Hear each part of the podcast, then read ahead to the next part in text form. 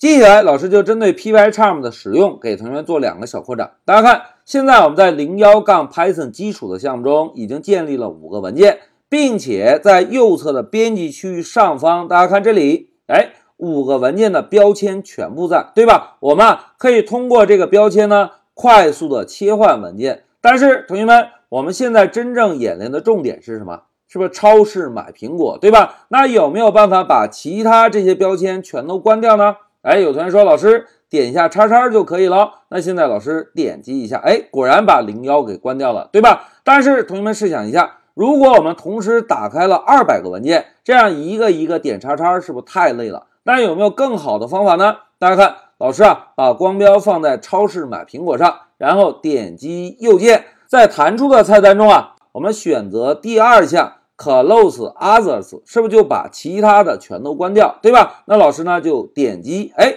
点击之后这个标签啊就只剩下我们现在正在处理的超市买苹果这个程序了。哎，这个是第一个技巧。那第二个技巧呢？同学们看，之前老师给大家分享过，点击调试按钮是不是可以单步执行我们的程序，对吧？那现在老师啊就在第二行上打一个断点。然后来点击调试按钮，同学们注意看啊，点击，哎，点击之后，大家看下方的窗口是不是变了？之前老师在给大家演示的时候，都是告诉大家点击 Console 控制台来看到控制台的输出，对吧？那现在关键点到了，同学们，老师并没有点击控制台吧？如果现在老师直接点击单步执行会怎样呢？大家注意啊，老师点击，哎，点击之后，我们看。上方的代码切换到了第五行，同时注意注意注意，在控制台下方多了一个 price，同时 price 的值是多少？八点五，对吧？同时大家看，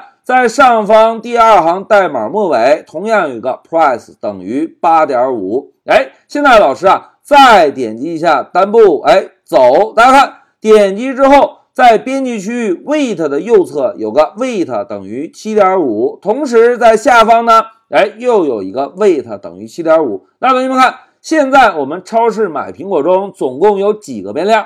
哎，我们的代码中总共定义了三个变量，但是程序执行完第五行，内存中有几个变量？哎，内存中只有两个变量，因为 Python 是解释性语言。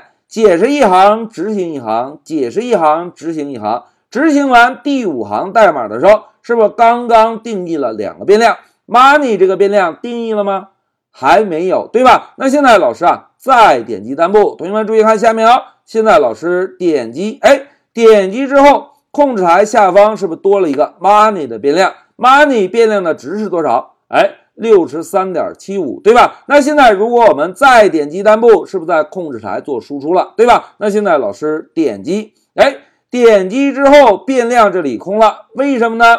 因为啊，第十行代码执行完成之后，我们整个超市买苹果的代码就已经执行完。之前老师介绍过，一个 Python 的程序执行完了，我们呢就可以在控制台中看到 process finish 这个提示，同时。当我们这个程序执行完成之后，在内存中为这些变量分配的空间应该怎么样？是不是应该被释放掉，对吧？所以程序执行完，我们再点 debugger 这里为超市买苹果创建的三个变量还有吗？是不是全部被释放了？